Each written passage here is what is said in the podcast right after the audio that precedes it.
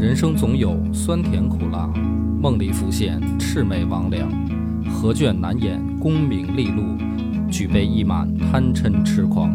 野史下酒四电台，道出不一样的精彩。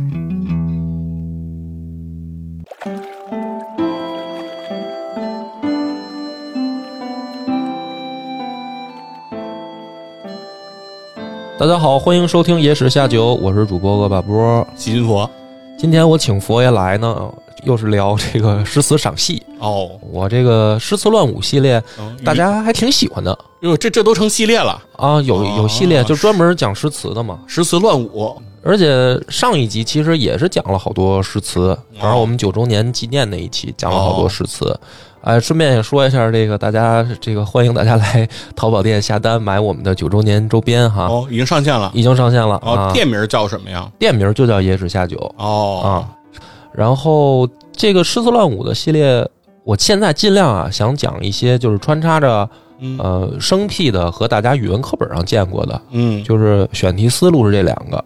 因为如果光讲生僻的，就是说语文课没学过的，嗯呃，我怕大家会觉得，因为肯定认知度低嘛，哦。认知度低，然后大家可能就不感兴趣了。不熟悉，但是呢，也不能光讲这个 大家语语文课上的，对，啊大家就会觉得说那个这都知道了，啊对吧？所以今天先讲讲一个呃大家知道的，也是咱们上学的时候的必必备篇目哦，啊，就是《琵琶行》。琵琶行，琵琶行啊因为这个事儿啊，嗯。其实《琵琶行》是有一个背景的哦，啊，因为咱们上学的时候呢，老师可能会主要去从文学角度啊，嗯，去从诗词欣赏的角度去写这个白居易他的这个诗词的优美。但是其实我在上学的时候，我对《琵琶行》最后一句是不理解的，哦，对吧？座中泣下水最多，哎，江州司马泪沾裳，嗯，就是白居易最能哭，对，就是说他哭得很伤心。那我们在上学的时候呢，只能理解到，就是说诗人看到了这个琵琶女，以及听她讲述琵琶女一生的这个故事，嗯然后被琵琶女的这个悲惨经历所打动啊，对于这个一个女同志的辛酸不如意的一个怎么说呢？哦怜悯，哦，就就上学的时候就只能理解到这儿，啊是尊重女性这块的，尊重女性这一块的。啊，那个，所以其实对于当时唐朝的背景肯定是了解不多的。嗯。那也是因为我们就是之前也刚刚讲完了中唐挽歌。啊，啊，就是等于后来慢慢看了很多历史的资料啊，了解到那个时代的一些事情，呃，所以对于“座中泣下谁最多，江州司马青衫湿”这句的理解也是更深了。所以我想今天讲讲《琵琶行》，而且我相信应该是还是有人尽管背过这一篇，嗯。但是对于他的这个背景，可能故事并不是很了解。嗯。其实这个故事的背景开篇啊，是来源于《新唐书·白居易列传》的一段记载。这个记载我给大家先念念原文啊，很短，两行字，说：“俄有言，居易母坠井死，而居易赋新景篇，言浮华无实用，不可用。至为周刺史。中书舍人王涯上言，不宜治郡，追贬江州司马。就是这件事儿的起因啊，白居易在那儿哭，他说我是江州司马了，嗯他是很伤心。但是他的起因呢，在历史上有这么一个记载，为什么贬他？为什么呢？就是朝廷拿出来明面说的事儿是说，白居易啊新做了一首诗，这首诗的名字叫《新井》，啊，那那应该就是描写的是一个呃，比如说新挖的井的这个怎么好啊什么的事儿，因为这首诗现在找不到它真正的那个原篇了，嗯啊就不知道白居易写的到底是什么。但是呢，当时还发生一件事儿，就是白居易的老妈掉井里死了。去世了，去世了，所以这个时候呢，就是等于中书舍人，还是皇帝的这个大秘秘书，秘书嗯就上上表了，就是等于跟朝廷就说说你这人能用吗？嗯，不孝，啊，这妈掉井里死了，他还写一首诗，这个说井怎么好，你这就属于大逆不道啊！对吧？啊，白居易听说妈死了得多高兴，大白眼狼，哎，所以说这人不能用，这人不能当官就是把他贬为江州司马。嗯，有道理。我觉得白居易应该有这心，嗯 但是这个事儿呢，其实是明面上的事儿，啊，哎，表面上以什么名义给他贬官，不是实际原因，哦，对吧？所以咱们今这个实际原因呢，咱们就得放到这一集的后面，咱们讨论着来讲了。嗯咱们还是重新啊，先欣赏一下《琵琶行》这首名篇。嗯嗯，《琵琶行》这种诗词的形式啊，是乐府里面的歌行体，是单独一种形式。大家都听过长歌行、短歌行这种东西，这都叫歌行体啊。而这个白老夫子嗯啊，白先生，他的诗词特点呢，又是简单易懂。就是某种意义上，你读白居易的诗词，就跟看这个 小说一样。看故事，看故事，他的这个行文都比较简单直接嗯，啊。新乐府运动嘛，对，所以他这个是一个唐朝时期的这个新乐府的代表作啊，所以他能被选进语文课本也有它一定的道理。而且呢，白居易他在这个《琵琶行》之前是写了他创作的原因的，也就是诗前面他还配了一段话：元和十年，于左迁九江郡司马，明年秋送客盆浦口。闻舟中夜弹琵琶者，听其音铮铮然有京都声。啊，这是一开头，就是说元和十年，嗯哎，哥们儿遭贬了，嗯，左迁嘛，左迁嘛，嗯。嗯，第二年秋天送客，就是送朋友到这个盆府口，然后在送客的过程当中，听到了有人弹奏琵琶的声音，听到这个乐曲的曲调，他发现这个是京都流行的一种弹奏技法跟演奏的这个曲目啊。那么这就叫什么呢？等于就是说，可能是不是碰到这个京都来的人了？京城的大歌星，哎，因为他是左迁嘛，嗯九江其实已经远离了首都了。嗯那么一般人在这种情况下呢，他听到了，比如说呃首都的这个声音嗯或者歌曲，他本能的就想去见面是什么呢？就是打听打听现在有什么事儿啊。哦，那咱那个年代啊，他也没有朋友圈，他也上不了网嗯啊，离开首都这么长时间了，这么远了，万一是认识的人呢？嗯或者说弹奏琵琶的人会不会认识我的朋友呢？嗯哎，我打听打听，问个信儿。是，于是呢，他就问其人：嗯本长安昌女，常学琵琶于木曹二善才，年长色衰，委身为古人妇。嗯，啊，白居易上去问盘道去了，嗯一打听是这个长安里面专门弹奏这个音乐的娼女。那娼女呢，她并不是妓女是，啊，她是就等于呃唐朝时期是专门有这个培养乐师的地方的。乐乐坊，乐坊啊，这里面也有娼女。因为什么呢？他后面写了说，他学琵琶是向木曹二善才。哦，木善才和曹善才这两个人是唐代还比较出名的呃琵琶大家，嗯就是是当时有名的音乐制作人。嗯那么，但是呢，这个琵琶女岁数大了，哎、只好嫁给了一个商人，嗯所以叫委身为古人妇。嗯，老大嫁作商人妇，哎，大家可能会奇怪，就是咱们现在的这个时代变化了、嗯，啊！你现在您说您要是嫁给一商人，嗯怎么能叫委身呢？嗯，士农工商嘛，呃，但是嗯古代不是这样，是。古代毕竟说从身份上来讲，觉得商人低人一等，对，地位低，那那要嫁得好是嫁给什么呢？嫁给士人嘛，对当官的，当官的读书人，这叫嫁得好。所以呢，其实大家在这个时代变化里面感受不到，就是这些所谓的娼女，她在学习以及出道以后，她接触的很多人嗯，是上流社会的达官显贵，达官显贵，嗯，在那个时候，他确实可能看不上一般的商人，因为他接触的人的那个层次肯定会高于普通商人的。对。高启强，你就是个臭卖鱼的，哎，就是这意思。嗯。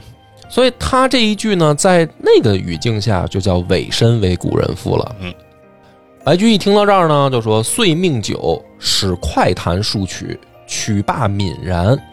自叙少小时欢乐事，今飘沦憔悴，转徙于江湖间。”哎，这个听到这儿以后，白居易就是说：“那咱们喝点酒，你呢，简单弹奏几首快一点的曲子，哎，然后。”弹完以后呢，咱们再聊聊天嗯，唠一唠，就是你得亮亮手艺啊。好家伙，您这个京城来的大音乐家，因为他是教坊出身的。这个琵琶女后来知道他是教坊出身的，技艺很高超。那这个白居易就说说咱咱得听听啊，嗯，啊，听完以后再聊聊天所以呢，就是琵琶女说起了自己年轻的时候的一些事情，但是现在她为什么住船上呢？就是飘转徙于江湖间，实际上这个是非常具体的一种描写，就是说她住在船上，哦，就真住船上，真住船上，要不然怎么大晚上他在这儿碰上他？不是说在这儿做生意呢，哦，是这个琵琶女她的家就在船上，哦，是因为当时唐朝时候的人，就是尤其是商人，他因为到处要跑商嘛，确实有人是住在船上的，尤其是商人居多，哦，所以这个琵琶女她的家其实就在这个船上。人家不是说在那儿，比如说大家想象那种花船楼房，在那个这儿做生意的，他不是啊，他不是，他现在就是一个正正经经的人家的这个媳妇儿的这个身份了，他不做生意了，啊，只是人家晚上自己解闷儿，自娱自乐，自娱自乐一下，被白居易听到了啊，所以这个大家一块儿聊聊哦。白居易写到这儿的时候呢，说与出关二年，恬然自安，感斯人言，是夕始觉有千折意。就是这个老白啊，他也挺逗，他被贬官出来已经两年了，但是呢，他说这两年，哥们儿没感觉，哎，我觉得挺好的，我恬然自安嘛，没啥感觉，是他也不干活呀，但是是听到琵琶女的这个故事，他才开始觉得说，哟哟，我好像挺背的，有触动了，有触动了，嗯啊，所以因为长句，歌以赠之。凡六百一十六言，命曰《琵琶行》，就是他听到这个故事，又感觉到自己好像也是走背字儿，这才写了这首《琵琶行》，作为礼物送给这个琵琶女。这就是一个创作背景。所以你听到白居易自己写的这个创作背景的时候呢，还是没感觉到这老头儿他怎么着？嗯，就是您哭这么惨干嘛呀？是啊，啊，你不是前两年您还恬然自安的吗？你怎么突然你就感伤了？嗯，哎，这就是咱们这个今天可能要讲的重点。这个诗词欣赏部分啊，咱们就一句一句来念一念这个诗，然后每念一两句我就解释一下。好啊，当然在这儿我插一句，就是国家大剧院嗯有一个版本是濮存昕老师嗯他去朗诵的《琵琶行》哦，哎不。老爷子，这个我叫老爷子，濮濮存昕老师现在岁数也不小了，那是头发都白了。呃，念完，然后他念的时候，后面还有那个乐团给他伴奏哦，然后声情并茂，在 B 站上能免费看哦。我我推荐大家呢，听完我们今天的解释呢，去看看这个濮存昕老师他的那个朗诵。哎呀，老爷子最后给自己都朗诵哭了，因为《琵琶行》本身其实是应该是唱的。啊是，嗯，但是不过现在已经失传嘛，失传，就是因为不知道原曲，对啊，不知道这个调了，所以很多都是这样。嗯，对对对，因为唐代诗人像李白的好多诗，其实当时也是配着音乐的。是啊，浔阳江头夜送客，枫叶荻花秋瑟瑟。啊，这儿就解释一次吧。嗯嗯，这个是白居易在说说我们在这个送客的。时间、地点都点明了。嗯，浔阳，浔阳江头，江头啊，宋江，而且是枫叶荻花。枫叶荻花呢，其实明显点出来是一个秋天的特色啊。因为诗人去写秋天的时候，一般去喜欢用枫叶，因为枫叶在秋天它会变红。是，实际上呢，是用诗词给大家体现一种视觉的美感。嗯，荻花是什么呢？其实。特别像芦苇，是一种那个白色的，那种就是水水水生的那种植物，芦荻嘛，啊，芦荻，但是它不是芦苇，另一种荻花，比芦苇啊精细一些，芦苇比较粗犷，是。啊，你像咱们想讲的芦苇，那是八百里水坡，咱们这个好汉好汉的事儿，啊，所以它笛花呢就显得更加柔和一些。对，但是它也是秋天的一个意象，哎，但是也是秋天的一个标志。故垒萧萧芦笛秋，哎，在这个秋天一个浔阳江头的夜里的场景，嗯白居易打算送朋友。主人下马客在船，举酒欲饮无管弦。你嗯，就说这文人啊，臭毛病的多。没有音药，哎，这这就是喝着酒还得听曲儿，看来是从兜里拿出了蓝牙音箱啊，就是说明什么呀？在这个首都啊，养出来了臭毛病，嗯，是吧？那首都的时候，他们可能喝酒的时候，旁边就是有人伴奏的。是好风雅，啊，您都已经贬到这个，贬到这个九江了，九江了，嗯，这喝个酒还嫌没音乐。醉不成欢惨将别，别时茫茫江浸月。忽闻水上琵琶声，主人忘归客不发。哎，这一个转折，本来没音乐，喝酒也喝不起来，没劲，不行就算了呗。光是这个月光照着江水，嗯很惨淡，没啥意思。嗯但突然水面上传来琵琶声了，主人和客人都忘记了要走了，啊，哎，都被乐曲吸引了。寻声暗问团者谁？琵琶声歇欲语迟。移船相近邀相见，添酒回灯重开宴。肯定是白居易啊，他隔着这个江水，因为船他不可能就在近处，嗯。他肯定是隔着茫茫夜色，感觉那边有船，嗯。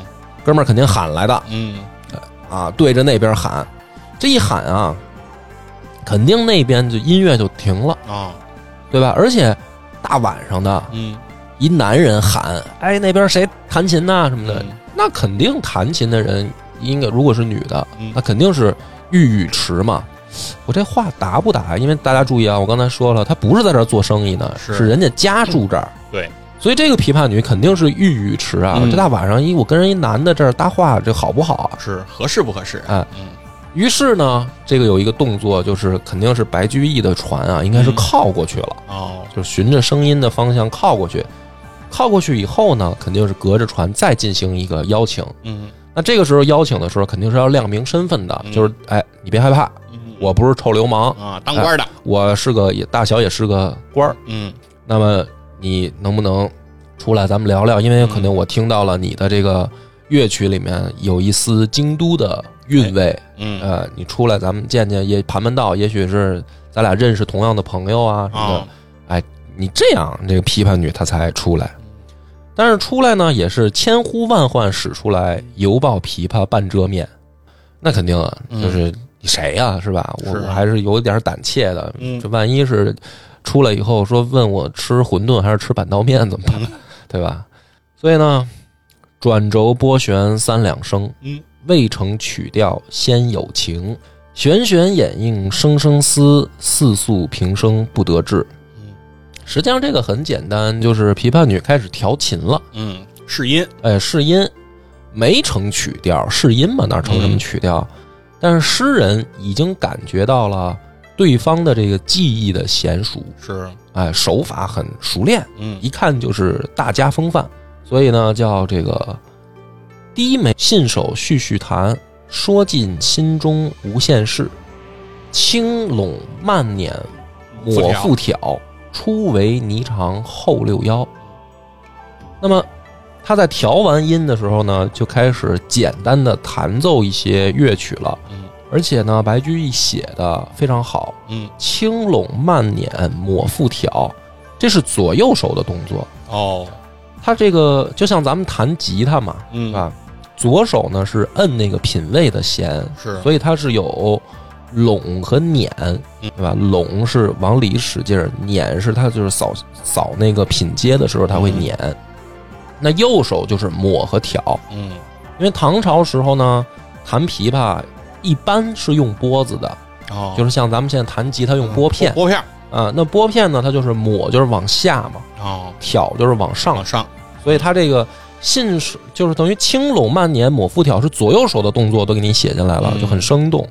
然后说说尽心中无限事嘛，就是说这个他已经成了一种状态了，嗯。而且呢，看来是弹了一些乐曲了，霓裳和霓裳。和这个六幺都是唐朝著名的乐曲。是。啊，是当时的等于流行歌曲。不。行，但是呢，弹这俩其实并显不出来牛掰，哦，因为这就是流行歌曲嗯。就那种感觉，就大家都知道，嗯。显不出牛掰。真正等表演的时候，肯定不是弹这俩了。嗯嗯大弦嘈嘈如急雨，小弦切切如私语。嘈嘈切切错杂弹，大珠小珠落玉盘。呃，大弦小弦的意思就是说，一般琵琶四弦，嗯，后来当然也有出土过五弦琴弦琴，啊，好像日本那边保存着一把唐朝时代的琴，就是五弦，嗯。但是大部分是四弦，嗯。所以它有两根弦稍微粗一些，嗯。两根弦稍微细一些，就叫大弦小弦。嗯。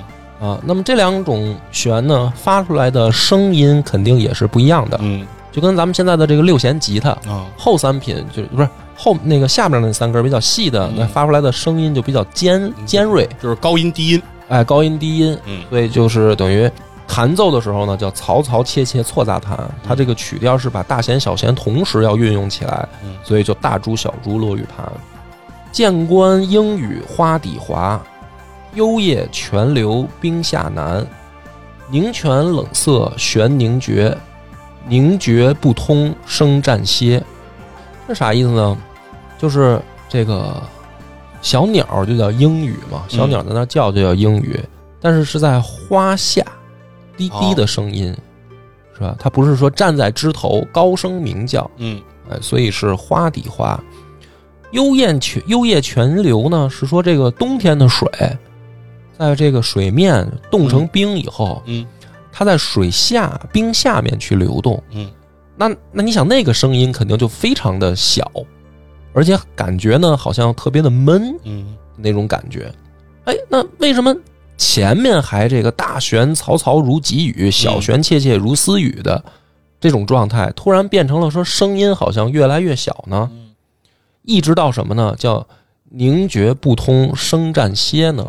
弹着弹着，感觉这个声音没了，然后叫别有忧愁暗恨生嗯，此时无声胜有声，哎，留甚白，甚至就没有声音了。嗯那么这个是一种演奏的时候的所谓的抑扬顿挫嗯啊，就是也是一种音乐的魅力。你不能一直特别大声、特别急的去弹，你有慢有低的时候嘛。嗯但是这个呢又转折了，叫银瓶乍破水浆迸，铁骑突出刀枪鸣。曲中收拨当心话，四弦一声如裂帛。就是本来那个声音已经低到快听不见了，嗯。但突然又有一段高昂急切的演奏，嗯，但是这个演奏就是收到它最高昂的那一刻，突然啪就停了，嗯。所以叫四弦一声如裂帛，就像那个撕那个布，啪一声很清脆，但是一切都结束了，嗯，这是炸年子，哎，然后这个手呢，也就是收当心话嘛，曲中收拨当心话，手一停，哎，这个音乐就结束了。结束以后，东船西舫悄无言，唯见江心秋月白。一切重归安静，水面上、船船里、船外都没有声音了。那这个时候呢，叫沉吟放拨插弦中，整顿衣裳起脸容。琵琶女弹完了呢，就把她这拨子嗯插到那个弦下面嘛，就说明我演奏完了。嗯然后起来以后要整理一下衣裳，然后把自己的表情呢也恢复到一种非演奏状态，就比较收摊了，收摊了。嗯我这弹完了，开始聊天儿。自言本是京城女，家在蛤蟆陵下住。十三学得琵琶成，名属教坊第一部。哎，开始介绍出身了。京城的女子，嗯，就人家本来就是这个住在首都的，是。而且更具体的位置呢，就是蛤蟆陵。蛤蟆陵，啊，蛤蟆陵这个是在唐时是一个还比较出名的地方，哦，因为它离那个教坊还比较近，而且现在好像还有那个，就是去旅游如果找的话，好像还能找到蛤蟆陵，哦，是一个就是长安的非常就是怎么说具体的地方。嗯这个就是说，人家说说这个事儿啊，有鼻子有眼儿，嗯，报户口呢，报户口不是跟你吹牛。嗯。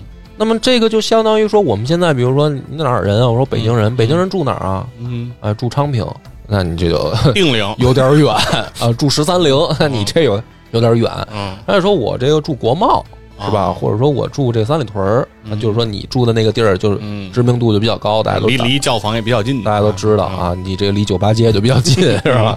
对，十三学得琵琶成，哦，名属教坊。第一部是啥意思呢？嗯。学艺很早，人家是不是叫十三岁开学？是十三岁就出师了，嗯，学成了嘛，啊，就学成了。嗯，而且呢是在教坊的这个第一步，因为第一步就是琵琶部，哦，它这个所谓的第一不是说排名。哦，而是说，教坊里面每一步呢是有不同的工工种专业的哦。第一步就是琵琶部，嗯，而且呢是说，在唐时的这个乐曲演奏的时候，有的人的乐器是坐着弹的，哦，也有后面站着弹的。你比如说您摇沙锤儿，哦哎，您就后面摇沙锤儿去，对吧？啊有这步吗？呃，沙锤儿部当没，当当时没有，这是我瞎编的，我只是为了三方三角铁步，呃三角铁步，对吧？方便大家理解。但是是什么？你在前面坐着弹的这种乐器，简单来说就比较高级。啊，有点那个现在西洋乐队里哎首席小提琴哎，对，啊，就这意思。所以叫名属教坊第一部，曲罢曾教善才服，妆成美被秋娘妒。哇，善财，咱们刚才在那个序里面就介绍了，嗯。是他的老师，嗯。呃，穆善财、曹善财，说我出师以后，我弹的这个曲子，老师都服了，啊，青出于蓝了，青出于蓝，哎，老师都称赞，不但我的这个技艺高超，嗯。我长得也好看，所以叫妆成美被秋娘妒，啊，就是我只要打扮起来，没有别人了嗯。啊，就看姐一个人就就就耍起来了。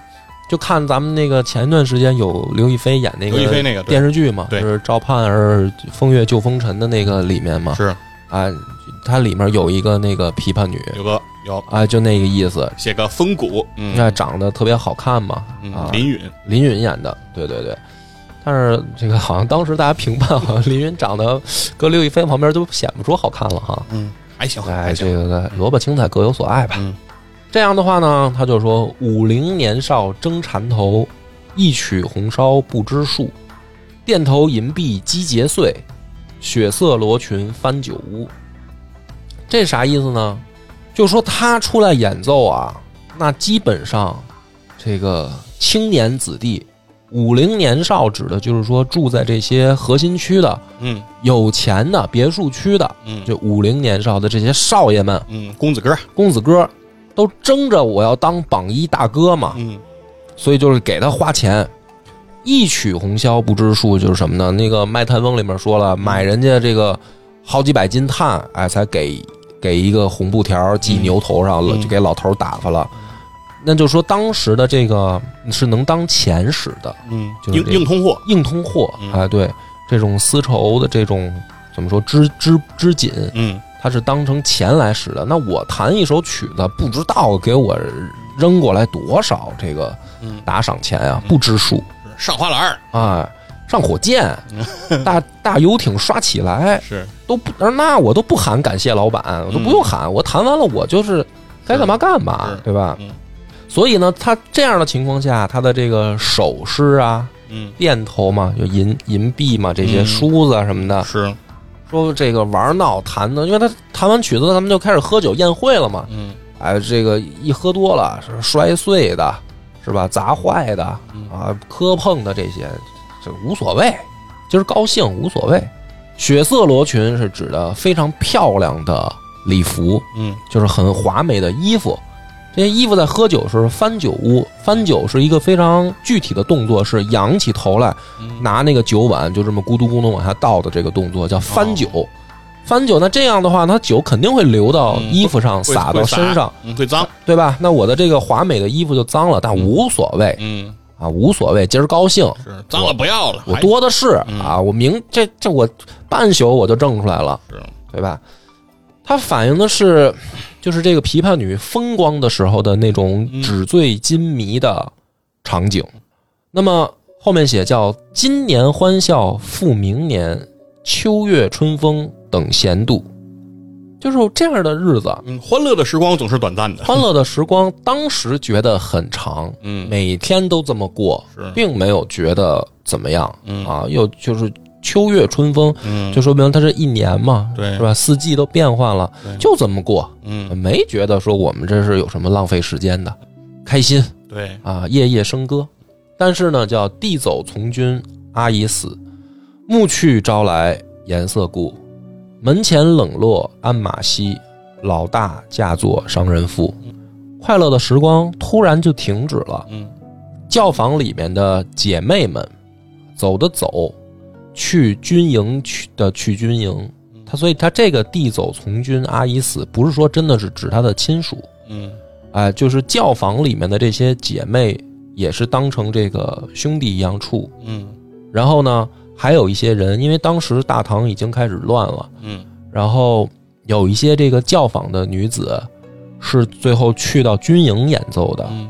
所以呢，就是那就甚至有生命危险，所以地走从军阿姨死。他这个门前冷落鞍马稀了啊，来的人也少了，没生意了没人捧了，啊，这就说白了，这个关门的关门，歇业的歇业，呃，也没钱了。那么没办法，就是老大嫁作商人妇了。嗯其实大家去想的，以为说这个按照我们现在场景，是不是得起码三四十岁啊？嗯，不是，他可能当时这个琵琶女也就是二十岁左右，对，十三岁学成嘛，呃，十三岁人家就学成了，过了几年快乐时光，突然就完了。但是这个时候她可能也就二十岁左右。对，这个二十岁左右的年轻美貌的琵琶女已经自称为老大了，嗯。因为古人是这样，你过二十岁还不结婚，嗯，你就是就有问题了，老姑娘了。因为平均年龄没那么大呀，啊、就是说她等于就二十岁，她就必须要嫁人了。是，但是这个时候，当她想嫁人的时候呢，没有那么多选择给她选了，嗯，所以就找了一个商人。之前那些公子哥都不见了，对，嗯，商人重利轻别离，前月浮梁买茶去，去来江口守空船，绕船月明江水寒。就是她嫁的这个老公啊，经常做生意。那这个上个月嗯去浮梁，浮梁是一个专门产茶的地方，嗯去那儿去买茶了，啊，已经走了有一个月了。我呢，只能守在家里，所以他叫守江口守空船，他们家就在船上。那我这个晚上只看到这个冷冷的月光，绕着我这个船照在水面上，嗯，也没有人陪我。啊，本来想说嫁个人跟老公过点这个温暖的日子，嗯嘿，还老见不着这死鬼，嗯，老出差，所以就商人重利轻别离。嗯但是其实这儿呢，你也读出来了一种，就是这种大小姐啊，她不不能体会这个等于说挣钱的难啊。嗯就是商人重利轻离轻别离这句话，其实不管放在哪个时代，我觉得啊，难道商人就想这样吗？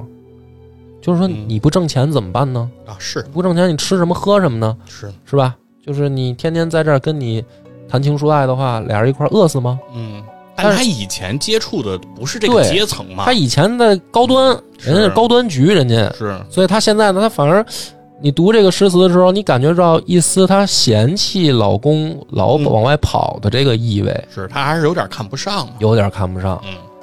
所以他说：“夜深忽梦少年事，梦啼妆泪红阑干。”就是说我呀，嗯午夜梦回的时候，我醒了，醒了以后呢，流泪，因为我梦里想起了那些我那种纸醉金迷生活，我少年意气风发的那种状态的时候，嗯再对比我现在，是，就哭了。哭了以后呢，他就把脸哭花了，啊，那可能抹的胭脂水粉啊，就糊在一块儿了。嗯对吧？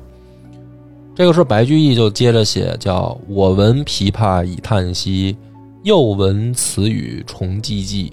同是天涯沦落人，相逢何必曾相识。”什么意思呢？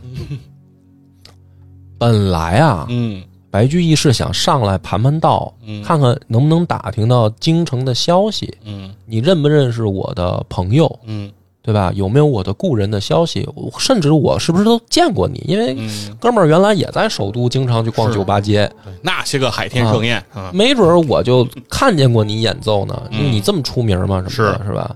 但是这个时候就是说说，又闻此语重唧唧嘛，就突然一一琢磨说，嗨，我们又何必曾经见过面，或者嗯。一定要盘到互相认识呢？是，因为感觉我们我白居易就感觉我跟他共情了，哎。我突然想到了一些我的伤心事，哎，也像他一样，原来很风光，嗯。但现在呢，好像很冷清。嗯。啊，也没人搭理我。叫我从去年辞帝京，嗯谪居卧病浔阳城，浔阳地僻无音乐，终岁不闻丝竹声。啊，这臭毛病，嗯，真是臭毛病。是，就是这个，我在首都的时候嗯。啊，风光，这到这个浔阳了，嗯，嘿，连这个音乐都听不着了，格调都下来了，格调都下来了，都没背景音乐了。啊。住进盆江地底湿，嗯。黄芦苦竹绕宅生。其间旦暮闻何物？杜鹃啼血，猿哀鸣。什么意思啊？我住这地儿啊，嗯啊，这个地势也比较低洼，江边嘛，嗯是吧？周围都生生长的这个黄芦苦竹，嗯芦苇黄的，不是白的，一点不浪漫，嗯色儿不好看。嗯，苦竹是瘦的，啊瘦竹啊，就不茂盛，不茂盛。嗯跟我这绕宅生，那我这我这别墅周围生嗯。生的都是这个，所以我从早到晚听的没音乐，听的是什么呢？外面就是那猴叫，哎，哀猿嗯。鸣嘛，猿哀鸣，这外面猴叫，嗯。我天天就听这个入睡。嗯。我不得不说啊，老白臭毛病多。你就是你这搁现在，你这就是属于生态保护区啊！嗯，两岸猿声啼不住，啊轻舟已过万重山。你看人家李白听见猴声，哎，多高兴，你这个真的是这个湿地自然保护区，嗯然后旁边还有野生动物，你这这就是不错了。你看他还不满意。春江花朝秋月夜，往往取酒还独倾。岂无山歌与村笛，欧亚招扎难为听。看不起劳动人民，看不起你们这村调，嗯是吧？村笛山歌，哎呀，不好听，受不了，嗯受不了你们这些乡村啊，乡村曲调，对吧？嗯，受不了。那么今夜闻君琵琶语，如听仙乐耳暂明。莫辞更作弹一曲，为君翻作《琵琶行》。就是说，今天我终于又听到了嗯，这个高超的靡靡之音哎了，靡靡之音了，嗯开心了嗯，我得给你写一首诗啊！你能不能再给我弹一，曲？主要是想让人家再来一个恩口哎，来个返场，主要是嗯我给你写一首诗作为礼物。感我此言良久立，却作促弦旋转急。凄凄不似向前声，满座重闻皆掩泣。座中泣下谁最多？江州司马青衫湿。就是说，琵琶女呢同意了他的要求，哎，又弹了一首。嗯，那这一回呢，琵琶女应该是动情了，嗯就是想到了刚才自己说的那些经历啊，嗯又听了这个老白的这个等于说跟他这个请求，嗯于是可能弹了一首本来就是比较悲伤的歌。那么这样的话，他加上他高超的技艺呢，大家听了以后就更伤心了，都在那儿掉眼泪。那说谁哭的最惨呢？嗯哎，江州司马老白嗯哭的最惨，这个给这衣服都哭湿了。这个诗到这儿就结束了。嗯，那么大家会想说，说不好听一点啊，嗯我是既听出了老白的臭毛病，嗯又听出了这个琵琶女的怎么说呢？就是嗯，你注意措辞吧，啊，就是那个年代，嗯。你要是还能没事儿玩玩音乐，嗯。那就说明您的这个商人老公就够可以的了。是，对吧？对。就是说，我是觉得这两个人啊，是你们觉得惨，嗯。但是你要真比那些生活在水深火热的嗯。人民，你们俩这生活可就不叫惨了。那是，所以咱们今天呢，重点嗯。就是要讲一讲这个诗的背景，嗯。就是他这白居易，您哭成这样，你好像有点儿矫情，嗯，你这个背景到底出什么事儿了？对，元和十年去听中堂挽歌的时候，大家就知道了，发生了一件大事儿，嗯。就是宰相武元衡，还有御史中丞裴度，被当街刺杀，然后武元衡是直接脑袋就被人家给割下来了，嗯。裴度呢是受伤。那这个时候呢是唐朝的这个藩镇割据，嗯。淮西的这个造反的时候，嗯。所以联联合了淄青的这个李师道，就真的来跑到首都派刺客要刺杀宰相，并且成功了。嗯。呃，这件事儿当时满朝皆惊，甚至就是放在从古到今啊，嗯，是吧？宰相嘛，那相当于就是国家的这个总理啊，是，因为还有皇帝嘛，嗯。国家总理让人当街就这么宰了，嗯。那这就是一个震惊的大事儿，这就是元和十年发生的事儿。那么发生这件事儿以后呢，其实朝中出现了两种声音，一种呢是说我们本身已经在淮西开打了，那么这个时候我们要是在这个内部再乱起来，嗯。啊，那可能会就是牵连战事，而且你去查这个案子，他到底是不是淮西派来的，不知道，因为后来发现不是淮西派来的，是资清那边山东派来的，对吧？所以有一种声音说这件事儿呢，就是往下压，嗯，不要去再细究了，是，咱们把这个注意力呢，先往这个前方去去注意，嗯。哎，这后方这些事儿就算了，甚至是还有一种更极端的声音说，如果我们前线作战不利呢，嗯。对吧？而且这个你想已经有刺客来了，是，不不如我们是不是就就此罢手？就说不好听一点，就叫向恶势力低头。嗯 G 了，啊。当然了，朝中就有另一派声音，嗯。尤其是这一次被刺杀的主角裴度，他就非常的这个强硬派，嗯，鹰派，就说不但我们不能不了了之，哎，我们还要向这个恶势力迎面痛击。那么白居易在这个时候呢，他就是一个主张要稽查凶手，要一查到底，嗯不能向恶势力低头。他是这一派的，他是比较鹰派的嗯啊，就是说不管前线的战况怎么样，但是咱们这个气势绝对不能输。嗯那么在他提出这种观点以后，朝中就有人说，嗯，这个话不该你白居易说。你是什么身份呢？或者说你现在的官位是什么呢？你是左赞善大夫。嗯左赞善大夫是一个什么官呢？是太子的属官，是辅佐太子，嗯帮助太子去呃平时的学习以及提一些意见的。那么你本身呢，你的职务、你的官职的本职工作不是来议论这些前朝的事儿的，嗯那你这个就叫什么呢？就叫善越职分。嗯同时呢，再说刚才我们开头说的，就是说白居易这人人品也不行。你首先你的这个越权了，这是其一；其二，白居易这个人人品本身有问题，妈刚掉井里死了，他还写一首新井，嗯是吧？就是双重打，就是双重两面去损这个白居易。嗯那么在这样的情况下，白居易就被贬为江州司马。那个白居易他妈死，然后他写《新井赋》，他别人对他这个构陷呀，嗯他就不是没有来由的，嗯是因为白居易跟他的母亲其实是有矛盾的。嗯白居易在他小的时候、少年的时候，他有一个他同乡的一个算什么青梅竹马，嗯，，对，叫香菱的一个一个女孩，她一直想娶对方，嗯但是她的母亲呢不允许她娶，然后让她一直要考取功名。等到她考到进士之后呢，她又向她妈提出来说：“我得娶人家。嗯”他妈呢更是反对，因为你这前途光明啊，前途无限呀，那这普通的一个女孩怎么配得上你呢？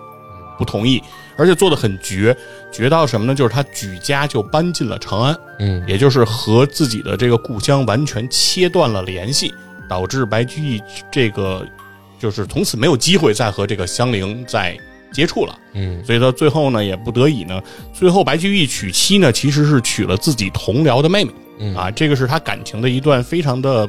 这是个不尽不尽不尽他心意的一件事情，而且这件事情的始作俑者呢就是他妈，嗯。所以他对他母亲确实一直心怀这种愤懑。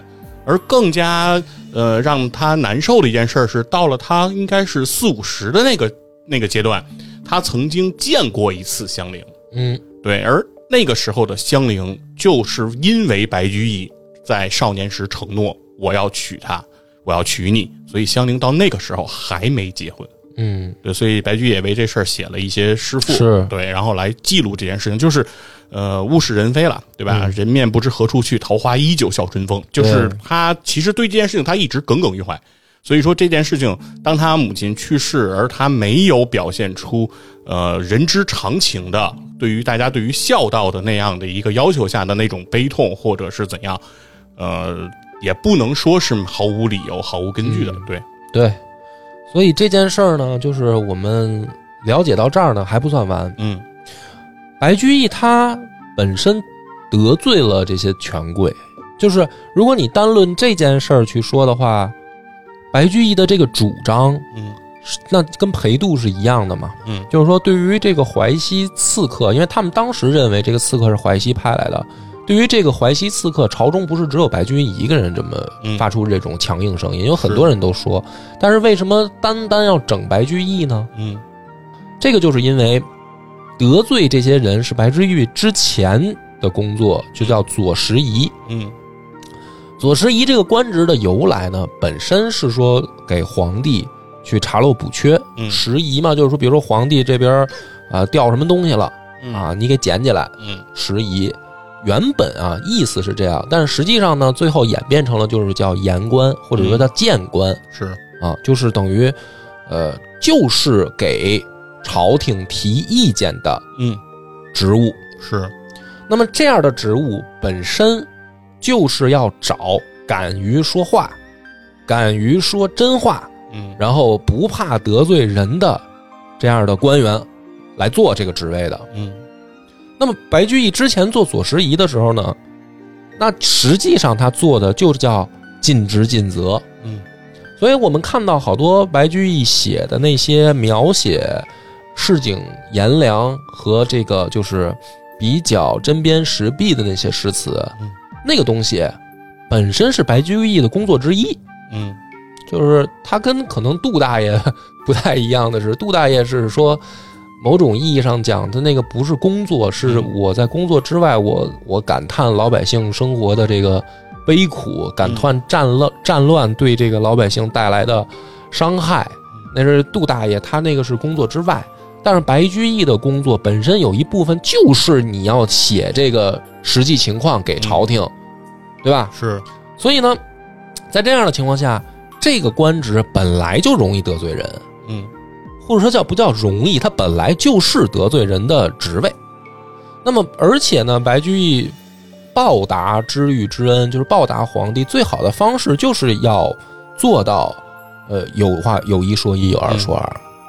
那么这样才导致的是说，其实这些人早就恨上他了。是就第一个说他这个老妈死，他写诗这个，这本来就是一个表面。嗯再到第二层呢，就是说你去善阅直分的去主张追查凶手这件事儿，这也是第二层的表面。嗯而最后根本的原因，其实就是因为你之前的工作得罪人了。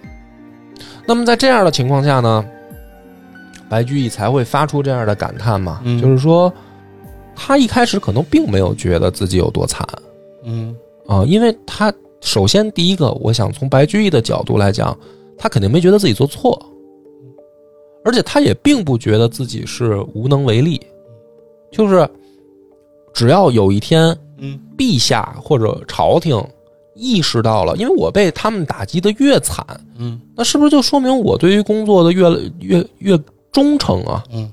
所以可能白居易当时都并没有感觉到我不行，嗯或者说我哪儿做错了。嗯嗯，他也许还在等，等什么呢？就是说，当有一天朝廷一定会再招我回去的。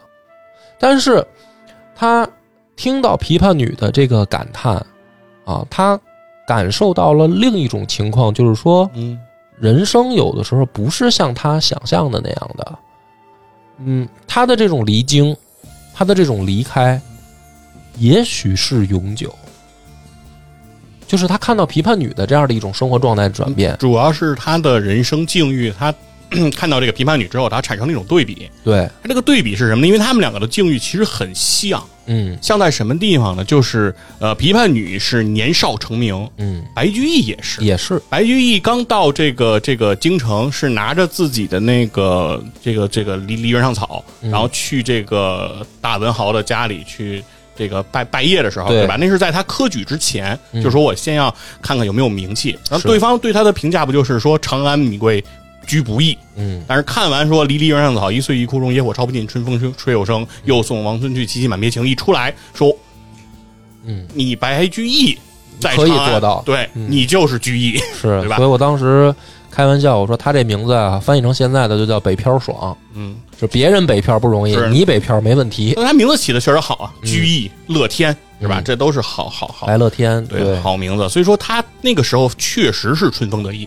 他得意到什么程度呢？就是考进士的时候，白居易中中进士的时候是非常年轻的。嗯所以他写那个叫呃“慈恩寺下提名处，十七人中最少年”。嗯，哎，那就是我最年轻，那是他最猖狂的 那个那个阶段，嗯而且这都没完，他后面是吏部有那个别选的那个考试，就是考那个呃，算是图书馆的什么什么什么什么职务，嗯。他也考上了，嗯而且他不光考上了，他还把那个模拟题最后出了一个教辅材料，把这个东西还无偿的贡献出来，嗯。所以整个长安学子都对他无比崇拜。是的，那就是考神啊，那就是所有人的这个心中的偶像。嗯然后之后呢，刚才你说左拾遗的那个官职，嗯，那个也是考上去的。对那是他第三次，就是直接皇上来遴选。所以他要皇报答皇帝的知对遇之恩，他和元贞就是当时去考这个，嗯然后而且也就考上了。对，而且考上的时候他也非常的年轻。而且虽然当时呃白居易一直以来他的官职的品位不高，但待遇都极好。是的，他刚进那个所谓当时唐朝的中央图书馆的时候，就已经开始给他配两个仆人，嗯配四间屋子，然后每月说给他一万六千钱，嗯说这个钱啊就花不完。那个时候二十郎当岁的白居易就已经嗯不为钱这个事情发愁了，嗯，所以说他的全部的心思全都在这个事情上。但是白居易当时也明白了一件事，他为什么会得罪这些权贵。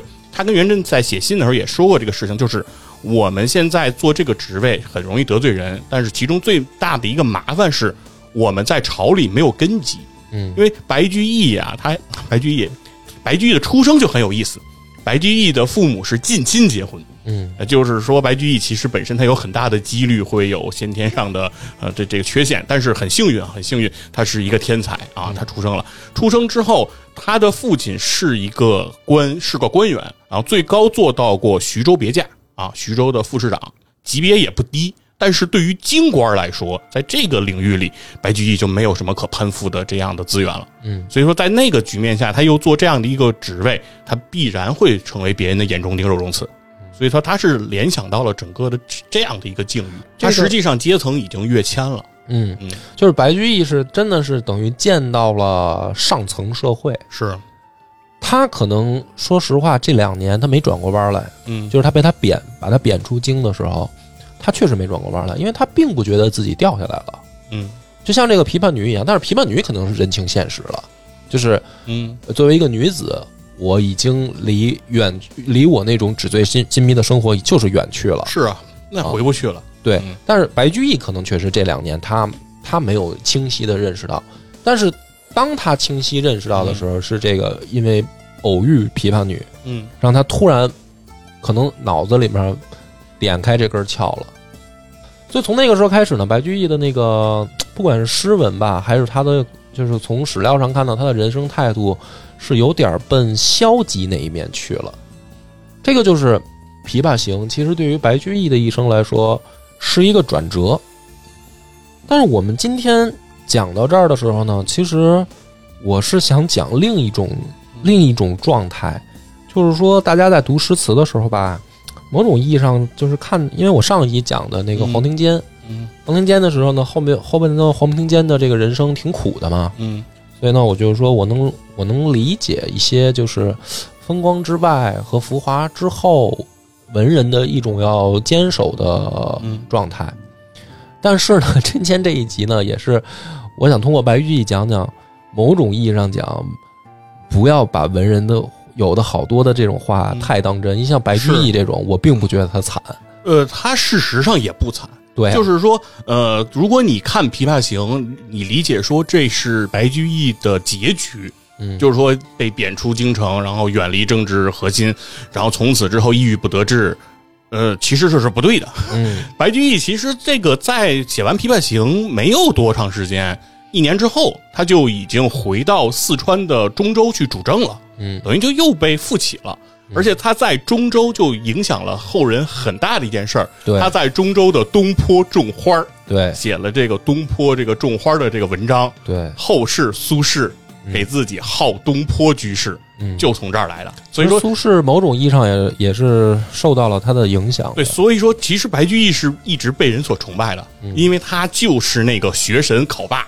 他就是无数知识分子最为敬仰的，就是这就是一个出其不意的天才。然后这个人的这个影响力，而他在他的诗文上的这种当红程度是非常登峰造极的。嗯而后来，呃，白居易又去了杭州和苏州啊，那都是什么地方是吧？上有天堂，下有苏杭啊。在杭州期间，他修这个西湖啊水利，然后留下的白堤。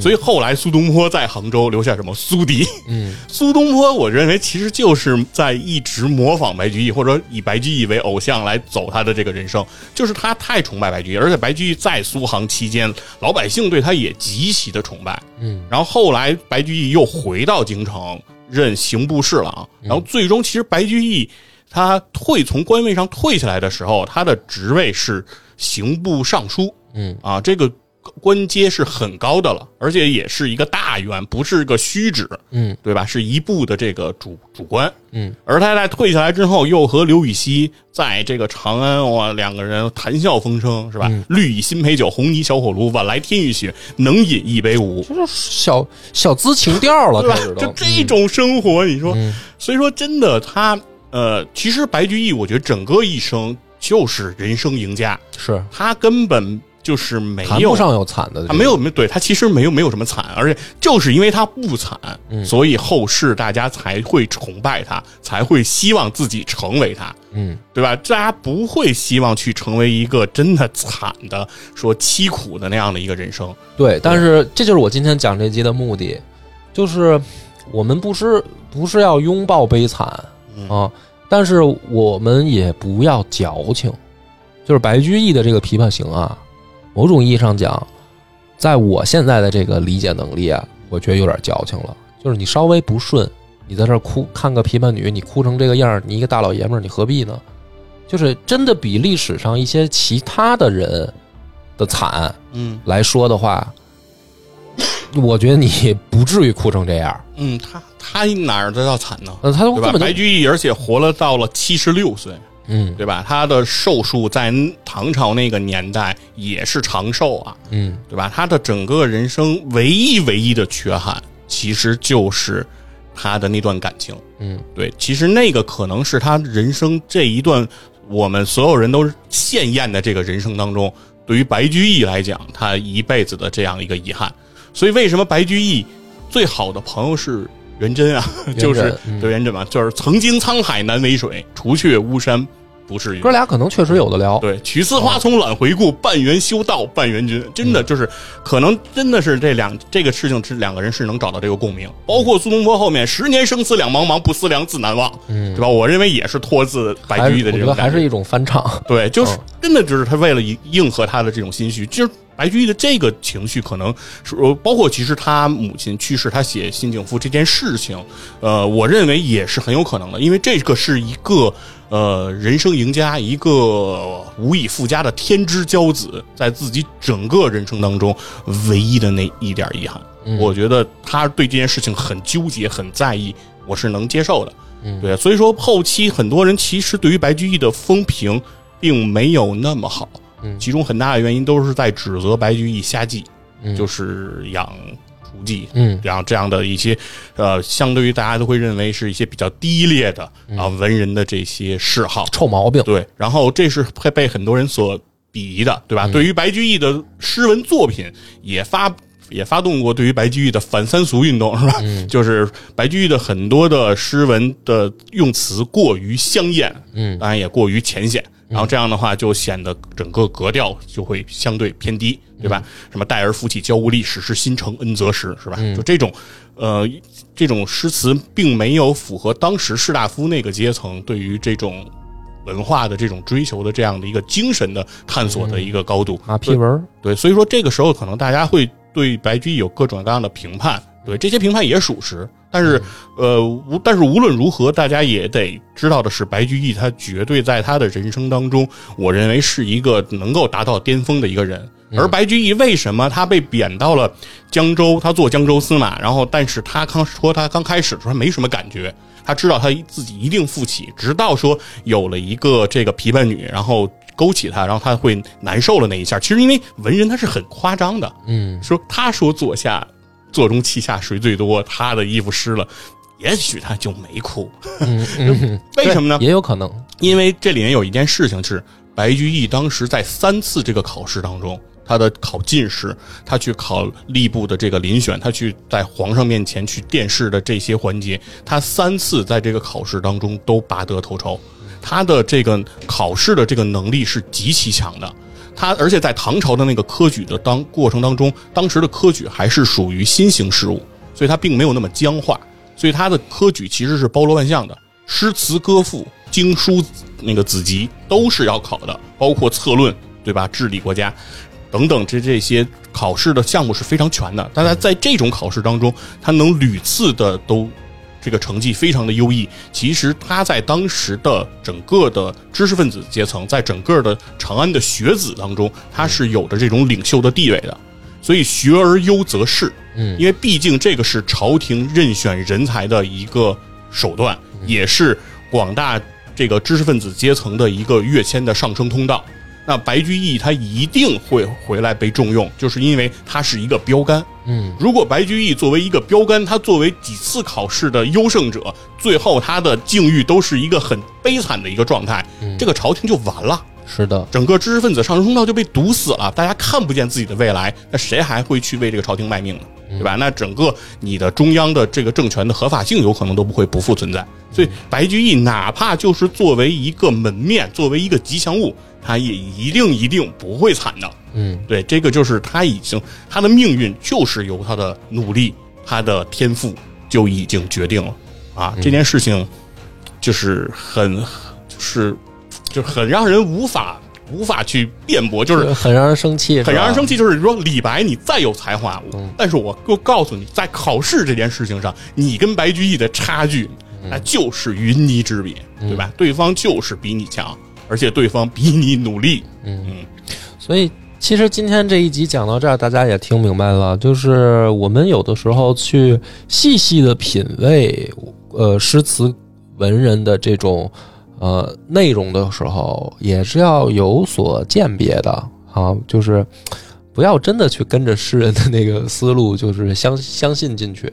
而我觉得更多的是品味出了一丝每一个诗人背后积极的一面，同时也看到他消极的一面嘛。就是你像白居易这种人吧，他有他的好，嗯我并不是说这个人就不好。首先，他共情能力可能很高，嗯对吧？一个陌生女子，她都能感同身受到就是人家的不如意或者悲惨的境遇，那这是一种共情能力很高、情商很高的表现，也是值得我们去学习的。嗯啊，但是同时呢，他这个才高八斗，然后聪明啊，然后他也不是不努力，而且正直。他首先他被贬是因为他正直，嗯对吧？这些都是他良好优美的品质。但是同时呢，我们也要看到的就是说，反正我的评价啊，多多少少觉得白居易有的时候有一丝矫情了，就是你没有那么惨，是然后也有一种就是说不好听一点啊，不太了解人间疾苦。嗯就是你想他就是觉得说啊，我这个喝酒都没音乐，能说出这种话来，对吧？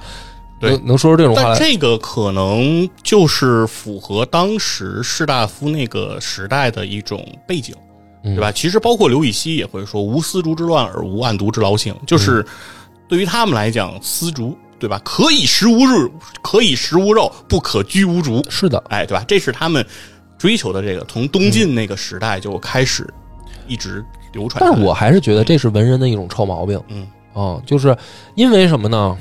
因为还有杜大爷，对吧？因为还有杜甫，嗯，还有杜甫“茅屋所为秋风所破是”啊、要发出感叹说“安得广厦千万间”的这种感叹的这样的人，那才叫惨，而且那才叫就是诗人的这个或者说文人的更高的追求以及更宽广的胸怀格调，就是你要能胸怀别人，对这个而不是只沉浸在我自己的小生活，我怎么好了坏了的问题。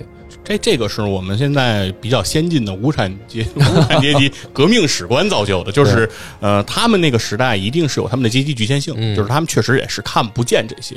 嗯但是我认为《琵琶行》的这个作品在文学上为什么它能够达到一个殿堂级的一个水准？嗯其实我觉得最好最好的一点就是说，它不仅仅其实是在描写这段音乐，嗯它是从这个音乐中的这个境遇，然后再转化到这个演奏者的境遇，然后再转化到自身。嗯它其实是是有几层的这样一个转折，然后这个转折最后其实它把它上升的这个高度就是非常高的。是的，是的，其实同样，你可以对比，比如说李贺写《李瓶箜篌引》，也是写这个这个描写这样的一个演奏的一个情况，对吧？是这个无丝蜀同张高秋，空山凝云颓不留，对吧？昆山易碎凤凰叫，芙蓉七路香兰笑。